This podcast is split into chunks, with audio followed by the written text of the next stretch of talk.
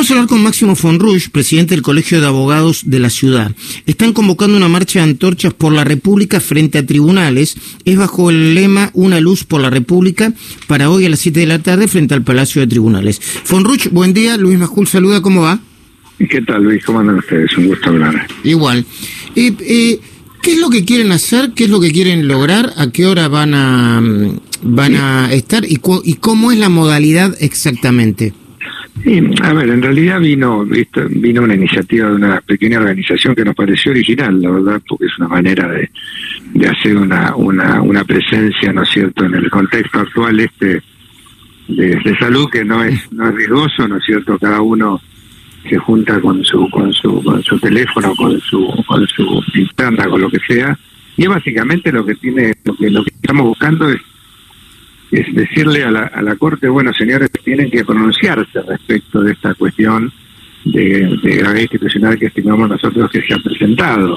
En ese, sentido hemos hecho una declaración justo la semana pasada cuando se produjo la, la se dictaron los decretos que finalmente removieron en base a todo ese procedimiento a los a los jueces, los traslados, dejaron sin efecto, perdón, los traslados de los tres jueces, Bertuzzi, Bruglia y Castelli creemos que la Corte, obviamente, yo no, nosotros como colegio no le vamos a marcar a la Corte lo que tiene que decir, simplemente esperamos que la Corte sea consecuente con lo que ya dijo hace en el año 2018 en su famosa esta acordada que tanto se ha mencionado número 7, en el cual había validado esa, esa modalidad de, de, de traslados y que paradójicamente en uno de los casos, ¿no es cierto?, era se trataba de un segundo traslado primero de los cuales había sido aprobado en el año 2010 durante la gestión de la expresidente.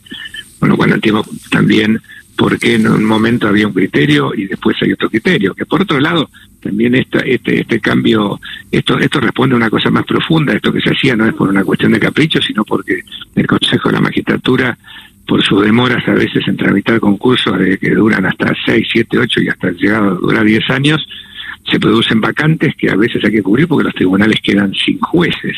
Y en este caso se acudió a jueces eh, bajo un criterio, como digo, que había tomado la Corte, eran de la misma materia de competencia, del fuero federal y del mismo grado de camaristas. Esto es lo que pensamos que la Corte, no es que la Corte ahora tiene que inventar algo nuevo para que uno diga, ah, no, mira lo que sacó para porque quiere está en contra o a favor del gobierno, simplemente entendemos que si tuvo un criterio en un momento, debería este, seguir con ese criterio, salvo que explique las razones por las cuales lo quiere cambiar. ¿Y usted, Máximo Fonruch, como presidente del Colegio de Abogados de la Ciudad, cree que mm, eh, podría, eh, eh, alguno podría cambiar de criterio teniendo en cuenta el contexto político?